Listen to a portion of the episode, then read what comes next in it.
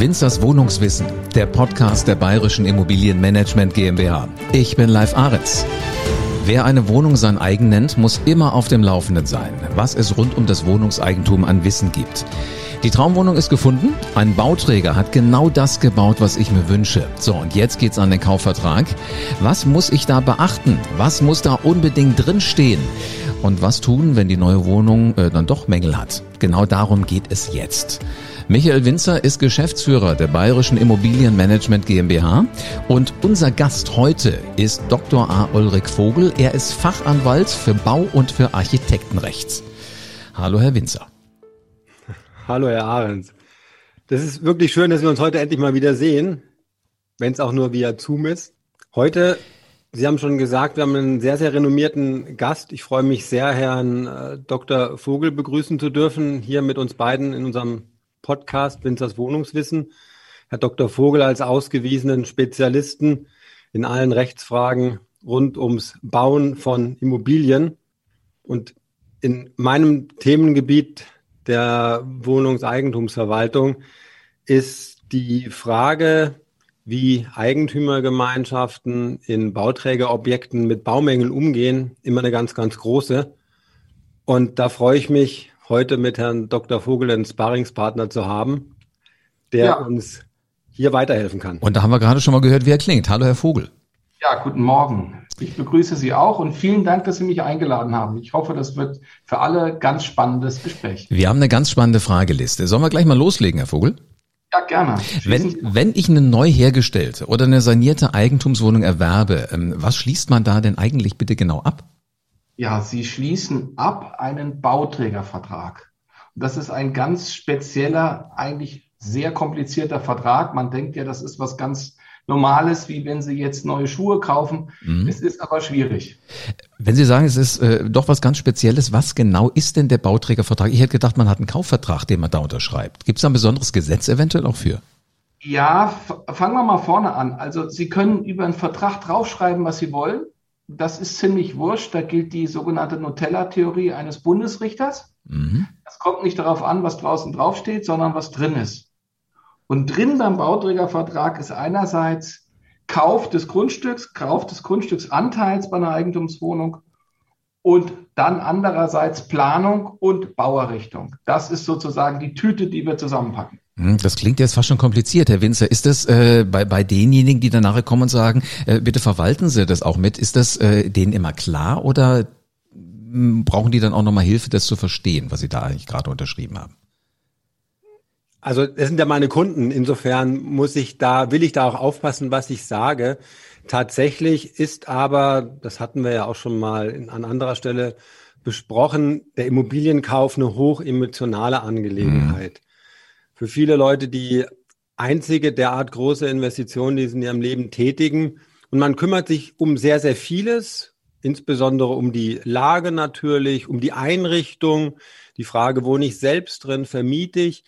Aber die Fragen rund um dieses sehr, sehr komplizierte Rechtsgebiet dieser Verträge, die wird nicht wirklich gestellt und die wenigsten beschäftigen sich damit intensiv und deswegen gibt es im Tagesgeschäft auch immer wieder Probleme. Hm, ich glaube das schon, weil man ist ja auch so glücklich einfach. Ne? Man hat eine niegelnagelneue Eigentumswohnung, hat die gekauft, das ist ein mega Gefühl. Ähm, ich stelle mir das so vor wie, wie ein schickes Auto, was man direkt im Werk abholt. Ja, ähm, Da hat noch niemand in dieser Wohnung gelebt. Ich bin der allererste, der da mal so seine Spuren mit reinsetzt. Äh, Würde ich mir denken, was soll denn da schiefgehen, wenn, wenn ich mit einem äh, namhaften Bauträger da zusammenarbeite? Herr Vogel, welche Risiken Risiken gibt es denn äh, in so einem Bauträgervertrag? Also das große Risiko ist, erstmal die Wohnung fertiggestellt zu bekommen. Und wenn Sie sich jetzt überlegen, da hängt ein Bauträger dran, aber zusätzlich noch die Bank des Bauträgers, die üblicherweise eine Grundschuld auf allen Wohnungsgrundbüchern hat. Wir Juristen umschreiben das als Globalgrundschuld. Mhm. Und die Löschung ist abgesichert nur mit einer schuldrechtlichen Erklärung der Bank. Dann merkt man schon, wenn es während der Errichtung hakt, wird schwierig. Und da gibt es immer zwei Varianten. Entweder die Bank und der Bauträger oder der Insolvenzverwalter, wenn es ganz schlimm kommt, lassen sie aus dem Vertrag raus. Dann kriegen sie aber nur das zurück, was als Wert errichtet ist. Das heißt, sie haben eventuell viel zu viel bezahlt. Andere Variante, eigentlich noch fürchterlicher. äh, die Bank sagt, ich möchte jetzt die fälligen Raten bekommen, das kann sie. Und dann müssen sie weiterbauen mit einer schon aufgemischten Kohorte von Erwerbern. Mhm. Dann die Ruine fertigstellen und auch das kostet sehr viel Geld. Das heißt, sie merken, wenn es da irgendwie hakt, kann es locker 20, 30, 40 Prozent teurer werden. Oh, das klingt nicht gut. Jetzt hätte ich ein großes Interesse dran, wenn ich so einen äh, Vertrag unterschreibe, dass diese Risiken irgendwie abgesichert werden. Geht das? Ja, das geht. Also wir haben seit den 70er Jahren auch die Makler- und Bauträgerverordnung. Das ist im Prinzip reines Polizeirecht, wie wir als Juristen sagen, was sozusagen ein bisschen sortiert und sagt, wann man überhaupt zahlen darf, nämlich abgesichert durch Vormerkung, durch diese Lastenfreistellungserklärung und, und, und. Dieser Schutz ist aber, sage ich mal, auf dem Niveau von Anfang der 70er Jahre. Mhm. Und damit 50 Jahre später völlig unzureichend. Und wenn ich jetzt nochmal auf Ihre erste Frage zurückkomme, gibt es ein besonderes Gesetz? Ja, es gibt inzwischen auch im bürgerlichen Gesetzbuch BGB gibt es den 650U. Und der schreibt eigentlich nur das ab, was ich eben erzählt habe. Der sagt nämlich, das ist so ein gemischter Vertrag, teilweise Kauf, teilweise Werk beziehungsweise Bauvertrag. Aber der Gesetzgeber hat sich bei der Reform des Bauvertragsrechts 2017 nicht an diesen Vertrag gewagt. Das war eigentlich im Koalitionsvertrag der letzten Bundesregierung, da was zu machen, diesen Schutz zu erhöhen. Also gerade wenn es während der Bauerrichtung schwierig wird. Das haben die aber nicht mehr umgesetzt. Es ist schade drum. Also es könnte eine neue Chance sein, neue Regierung, dass da äh, wirklich mal was angefasst wird. Hm, ja, schauen wir mal. Also Bisher hat es keine Partei auf der Agenda, aber wir haben ja noch keinen Koalitionsvertrag. Das ist ja auch spannend. Ja, ähm, also das Risiko, was ich habe als jemand, der so eine Wohnung kauft, ist, dass sie eventuell gar nicht fertiggestellt wird, weil der Bauträger äh, mittendrin pleite macht. Ja, Sie haben aber auch noch andere Risiken. Also das sind Risiken, die Sie sonst beim Bau auch haben. Also wenn es fertiggestellt ist, übergeben, abgenommen ist, dann haben Sie natürlich das Risiko, dass irgendwann mal gravierende Mängel auftauchen, deren mhm. Beseitigungskosten immens sind. Und dann kommt es natürlich darauf an, ist der Bauträger äh, liquide, hat er Geld, ja oder nein? Mhm. Sprich, wir müssen eigentlich schauen, das ist immer meine wichtigste Frage, von wem kaufen Sie? Ist es ein Bauträger, der lange am Markt ist, der seriös ist? Mhm. Oder ist es eine Objektgesellschaft? Objektgesellschaft heißt, nur für dieses Grundstück wird eine Gesellschaft gegründet. Und wenn es dann zu teuer wird, zieht der Bauträger schlicht den Stecker. Okay, ähm, also ich höre, Abnahme ist ein wichtiger Punkt und festgestellte Mängel. Ähm, wollen wir das vielleicht nochmal ähm, einzeln beleuchten? Weil mich interessiert auch mal die, diese Abnahme erst, weil die kommt ja erst, bevor ich wahrscheinlich feststelle, dass da irgendwas nicht passt. Ähm, Herr Winzer, welche Rolle spielt denn der Verwalter? Äh, Sie kennen sich ja mit der Abnahme von Neubauten sehr gut aus. Wissen Sie, wo Sie hingucken müssen und was da zu beachten äh, ist? Also muss ich mich da eigentlich um was kümmern? Das ist eine sehr spannende Frage. Die Frage stellen uns unsere Wohnungseigentümer auch. Und dann ist die Frage auch schon zu spät gestellt. Denn tatsächlich ähm, ist die Abnahme eine ganz wesentliche Verpflichtung des einzelnen Wohnungskäufers, des Erwerbers aus seinem individuellen Kaufvertrag und gar keine Verpflichtung des Verwalters. Wir sind nämlich Organ der Eigentümergemeinschaft und nicht Vertreter der einzelnen Wohnungseigentümer. Wir kommen einen Schritt später ran. Und heute nimmt tatsächlich jeder Wohnungseigentümer nicht nur seinen Sonder, sondern auch seinen individuellen Anteil aus dem Gemeinschaftseigentum ab und müsste erstmal selbst mit den geschärften Augen eines Ingenieurs draufschauen. Aber Herr Dr. Vogel, wie sehen Sie denn das? Also rechtlich ist es leider relativ eindeutig. Rechtlich ist es so für Sondereigentum, das ist jetzt ganz pauschal mal gesagt, die Luft zwischen den Wänden in der einzelnen Wohnung und ein bisschen mehr. Da ist sowieso originär jeder einzelne Erwerber, Wohnungseigentümer zuständig. Beim Gemeinschaftseigentum war das lange streitig. Inzwischen ist es aber so auch geklärt durch die höchstrichterliche Rechtsprechung und durch den Gesetzgeber. Da hat streng genommen der Verwalter nichts zu suchen. Okay. Das ist natürlich, müssen Sie sich das so vorstellen, Herr Ahrens, ziemlich schlecht, weil da ist dann ein kleiner Erwerber, in Anführungsstrichen, der technisch vielleicht nicht beschlagen ist und hat einen technisch beschlagenen, wirtschaftlich potenten Bauträger. Mhm. Ja, das ist David gegen Goliath, merke ich schon. Ja, genau. Mhm. Manchmal, manchmal gewinnt ja David, aber nicht immer. Ja, ähm, gucken wir doch mal rein. Also ich habe ja natürlich auch eine Brille auf, äh, wenn ich eine Wohnung kaufe oder als ich es getan habe. Aber wenn wir dann diese Mängel finden, was was passiert denn? Ich kann mir vorstellen, dass es einen Unterschied macht, ob ich bei der Abnahme meiner Wohnung einen Mangel finde, ich sag mal, äh, einen heftigen Kratzer im Parkett oder äh, ob zum Beispiel an der Fassade was beschädigt ist. Also das eine wäre wieder das, Herr Winzer, wo Sie mir helfen. Das andere ist aber eher was, was in meinem Sondereigentum ist, wo ich mich selber drum kümmern müsste. Das ist tatsächlich ganz klar voneinander zu trennen für die Ansprüche, die Sie aus den Kaufverträgen in Bezug auf Ihre Mängel im Sondereigentum haben, der Kratzer im Parkett, die ähm, offene Fuge in der Fliese im Badezimmer, mhm. haben alles Sie alleine zu klären. Erstmal aus dem Kaufvertrag haben Sie aber auch Ansprüche auf die Beseitigung der Mängel im Gemeinschaftseigentum, die beschädigte Fassade. Das können Sie natürlich einzeln geltend machen. In der großen Gemeinschaft entsteht dann ein heilloses Durcheinander. Und da kommt dann der qualifizierte Verwalter natürlich sehr wohl ins Boot. Der muss die Eigentümer, und so sehen wir das, einfach auch beraten, wie man mit solchen Mängeln im Gemeinschaftseigentum umgeht, wie man die organisiert. Und da bietet das neue Gesetz ja Gott sei Dank auch eine sehr, sehr gute Möglichkeit. Mhm. Herr Vogel, ich, ich hoffe natürlich, dass der Bauträger diese Mängel, die wir dann festgestellt haben, recht, recht zackig beseitigt. Äh, ich habe keine Lust, dass ich ewig eine, eine WG mit Handwerkern in der Wohnung ähm, aufmache.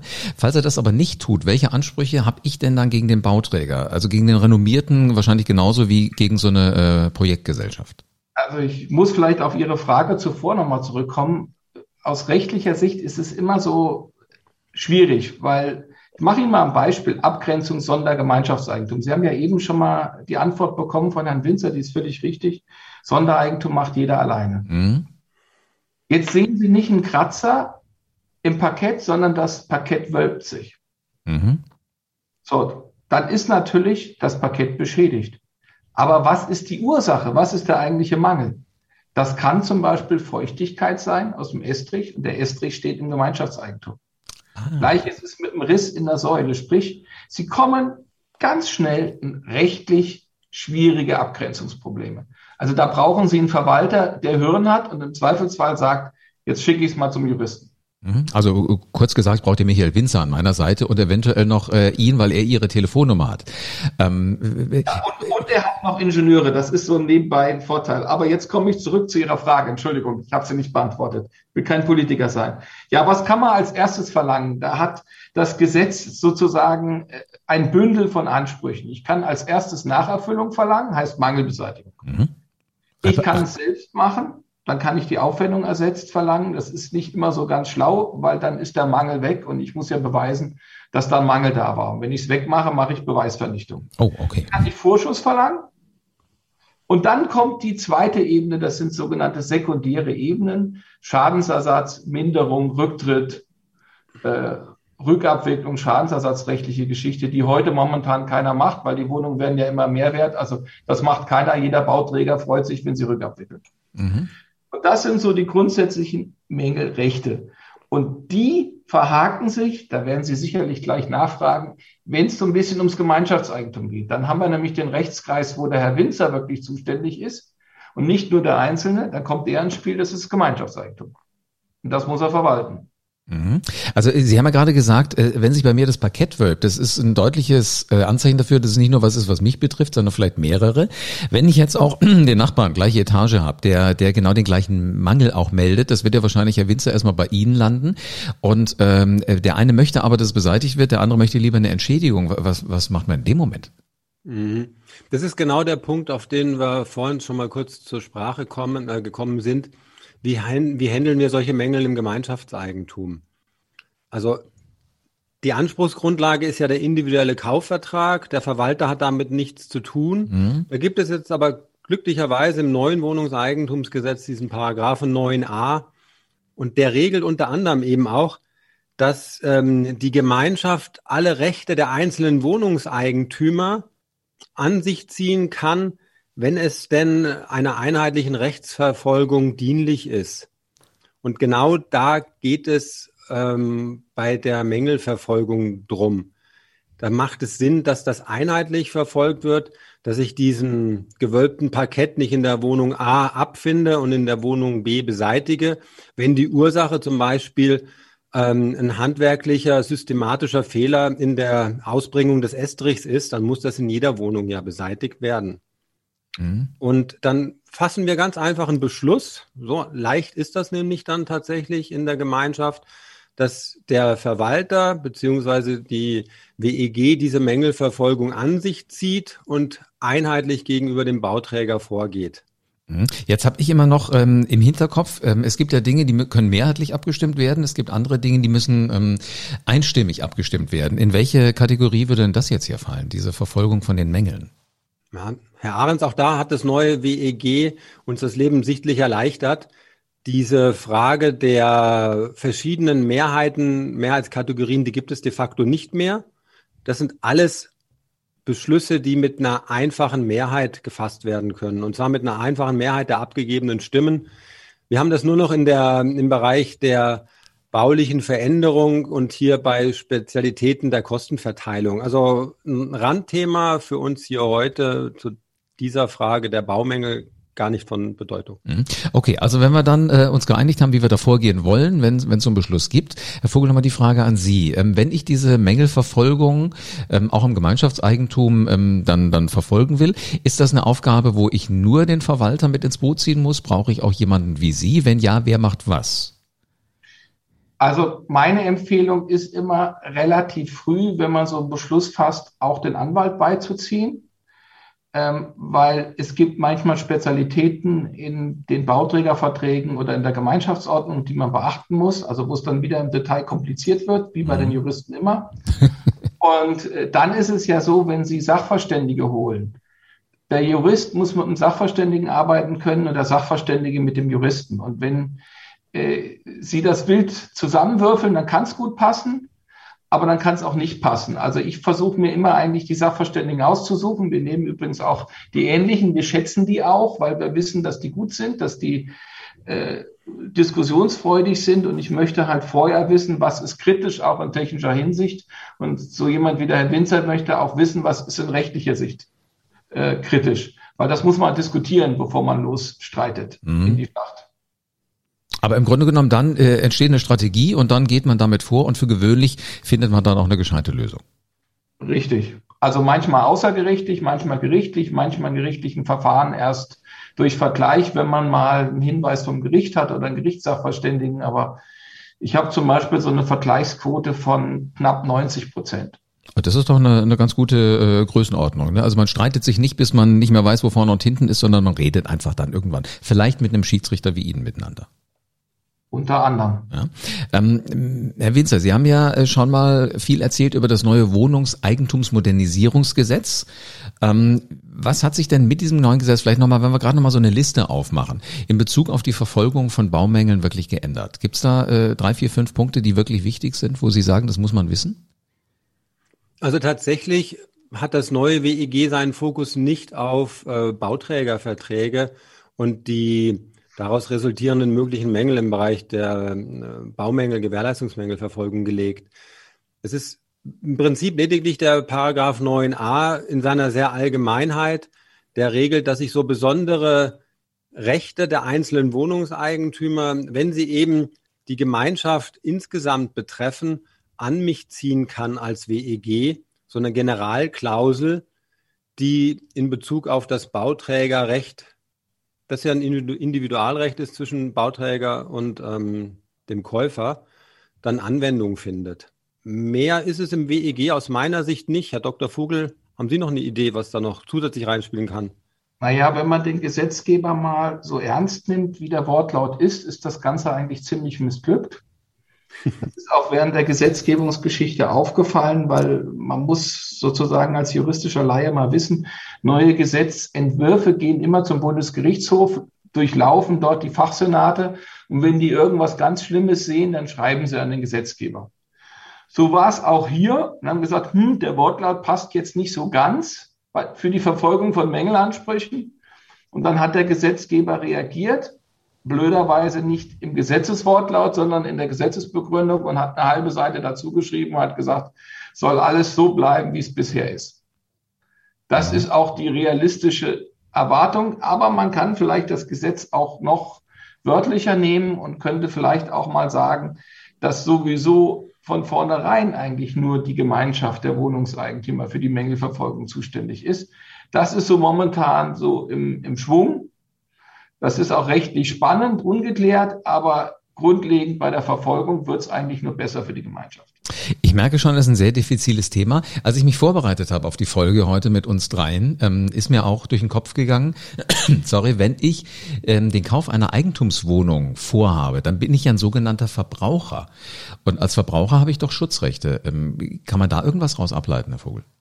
Ja, es hat sich ein bisschen was verändert. Also der Bauträgervertrag, das ist jetzt der 650U, verweist so ein bisschen auf den Verbraucherbauvertrag, aber nur auf relativ wenig Bestimmungen. Da gibt es so eine Bestimmung zur Baubeschreibung, die sagt, so die wesentlichen Beschaffenheitsmerkmale müssen jetzt beschrieben werden. Klammer auf, das war eigentlich vorher auch schon. Da gibt es so einen Katalog, den kann jeder Bauträger simpelst abarbeiten. Mhm. Das hilft mir eigentlich wenig. Dann gibt es eine schöne Auslegungsregel, die wir auch schon hatten durch die Rechtsprechung. Alle Unklarheiten gehen zulasten des Bauträgers. Also Beispiel, wenn Sie jetzt überlegen, ist es ein goldener Wasserhahn oder einer aus normalem Metall? Wenn das unklar ist, kriegen Sie einen goldenen Wasserhahn. Mhm. Auch nicht schlecht. Mhm. Und dann gibt es noch so eine Regelung zu den Unterlagen, die ist allerdings total missglückt ähm, für einen Bauträgervertrag, weil sie nicht passt. Und da hilft gerade ein bisschen die Rechtsprechung, gerade in München. Die sind also wie wir immer unter Juristen sagen, alle Bauträger geschädigt. Deswegen ist die Rechtsprechung potenziell relativ bauträgerunfreundlich und erwerberfreundlich. Oh, das klingt gut. Dennoch, wenn ich jetzt so einen Plan schon vor mir liegen habe oder vielleicht auch schon äh, das Exposé da habe und ich träume schon mal, welcher Schrank wird an welcher Wand stehen, ähm, was empfehlen Sie denn einem, äh, einem Erwerber, damit er vor dem Vertragsabschluss die Risiken wirklich reduzieren kann, damit er mit einem guten Gefühl daran geht? Also es gibt Notare, die belehren sehr gut, aber das sind leider Gottes die wenigen, weil Sie müssen sich vorstellen, äh, die Bauträger kommen mit einem riesen Geschäftsvolumen zu einem Notar mhm. und der Erwerber kommt einmal zu dem Notar. Wer ist wirtschaftlich, psychologisch dem Notar näher? Der, der Bauträger. Ja, das haben Sie jetzt gesagt. Gut. Mhm. Und das heißt, man muss sich vielleicht auch mal beraten lassen und muss sich überlegen, was schließe ich da ab, mit welchen Risiken. Und die größte Risikoreduktion haben Sie, wenn Sie es schaffen, mit dem Bauträger zu vereinbaren, erst bei Übergabe Abnahme der Wohnung zu zahlen. Was geht? Sehr gut. Also so viel wie möglich nach hinten verlagern von, von dem Geld. Richtig. Das ist aber schwierig durchsetzbar, weil in der heutigen Marktlage der Bauträger sagt, ich habe noch zehn andere mhm. Erwerber, die sich interessieren oder potenzielle Erwerber, die interessieren sich für die Wohnung. Warum soll ich dich nehmen? Okay. Aber es gibt zum Beispiel niederländische Bauträger, die haben so viel Eigenkapital. Wenn Sie das ansprechen, sagen die, kein Problem, zahl ganz zum Schluss. Das habe ich auch schon erlebt. Okay, also auch mal einen Blick drauf werfen, wo kommt der Bauträger eigentlich her? Sehr, sehr spannende Tipps. Jetzt eine, eine Frage äh, brennt mir noch auf den Nägeln. Haben Sie selbst schon mal als Erwerber einen Bauträgervertrag abgeschlossen? Ja, sogar dreimal. Ich wohne allerdings äh, nicht im Bauträgerobjekt, aber ich kann Ihnen noch eine schöne, amüsante Geschichte erzählen. Ja, damit. Ich war beim letzten Bauträgervertrag bei einem Notar, der den Vertrag vorgelesen hat, der super lang war. Meine Frau, zwei Studiengänge promoviert, saß daneben, hat sich das angehört, guckte mich dann an. Kann ich das wirklich unterschreiben? Ja. Hast du es verstanden? Ja. Hast du wirklich alles verstanden? Ja. Soll ich es unterschreiben? Ja. Also unterschreibe ich. Nur um mal zu sagen, dass dieser Vertrag, auch so wie er aufgesetzt ist, für einen Laien eigentlich nicht verständlich ist. Der ist super kompliziert, super lang. Also nicht so, wenn Sie mal zur Kasse gehen und sagen, ich möchte jetzt neue Schuhe haben. Mhm. Das ist viel, viel schwieriger, leider. Ich habe in meinem Leben aber auch schon mehr Schuhe gekauft als Wohnungen. Das hoffe ich für Sie. ähm, ich ich habe nicht ganz so häufig das Gefühl, ich muss die Wohnung wechseln, wie ich das Gefühl habe, dass ich die Schuhe gerne mal wechseln möchte, auch schon allein zum Lüften. Wobei das wäre auch was, was mit der Immobilie irgendwie zusammenhängt. Ähm, also es gibt auch Spaß äh, unter Juristen, wenn man dann äh, beim Vertrag äh, oder bei der Vertragsunterzeichnung sitzt, schön zu hören. Ähm, äh, Herr Winzer, wie ist bei Ihnen? Wie, wie häufig haben Sie so einen Vertrag schon unterzeichnet? Ich bin Dienstleister, ich kann mir gar keinen Neubau leisten. Jedenfalls nicht in München, wenn man arbeitet. Tatsächlich, ehrlicherweise, ein einziges Mal. Das war noch zu Zeiten, als die Preise deutlich günstiger waren. Mir ging es aber so wie der Ehefrau von Herrn Dr. Vogel. wenn man in diesen Spezialitäten, in diesem speziellen Rechtsgebiet in der Tiefe nicht drin ist, dann versteht man nur die Hälfte. Ich habe es aber deshalb anders gemacht. Ich habe mir den aus meiner Sicht sehr wertvollen Luxus geleistet und bin mit dem Kaufvertragsentwurf zu einem Fachanwalt für Baurecht gegangen und habe mir den über anderthalb Stunden einfach erklären lassen. Sehr gut. Das hat mich damals ein paar hundert Euro gekostet und dann war ich wirklich schlau und wusste, was ich dort unterschreibe. Und das ist tatsächlich meine, meine Empfehlung an Investoren, an Eigentümer, die von einem Bauträger kaufen wollen. Die meisten sind ja hochseriös. Nichtsdestotrotz eröffnet es wirklich neue Horizonte, wenn man mal 300, 400 Euro investiert, zu einem Fachanwalt geht und sich den Vertrag wirklich erklären lässt. Mhm. Und um ehrlich zu sein, das ist ja dann vielleicht eine äh, sehr schicke Lampe, die man dann einen Moment später kauft, wenn man sagt, ich muss das Geld erstmal umdirigieren. Ähm, meine Herren, vielen herzlichen Dank für das Aufzeigen von äh, der ganzen Geschichte. Wie geht das rund um die Bauträgergeschichten? Ich fand das hochinteressant und äh, schlimmstenfalls kann ich mich an Sie wenden. Wir haben die E-Mail, unter der ähm, da jemand erreicht werden kann, in den Shownotes mit unten drin. Aber letzten Endes, das ist Wohnungswissen. Und das ist der Alltag für die Bayerische Immobilienmanagement GmbH. Also das ist ein Verwalter, der kennt sich bestens aus mit allem, was Immobilieneigentum angeht. Und da kümmert sich immer jemand ähm, mit allen Ideen für Wohnungen und Häuser darum, dass alles gut läuft. Also da gibt's den rundum sorglos Service von echten Profis alle Wohnungs- und Miethauseigentümer, damit nichts verloren geht, nichts verpasst wird.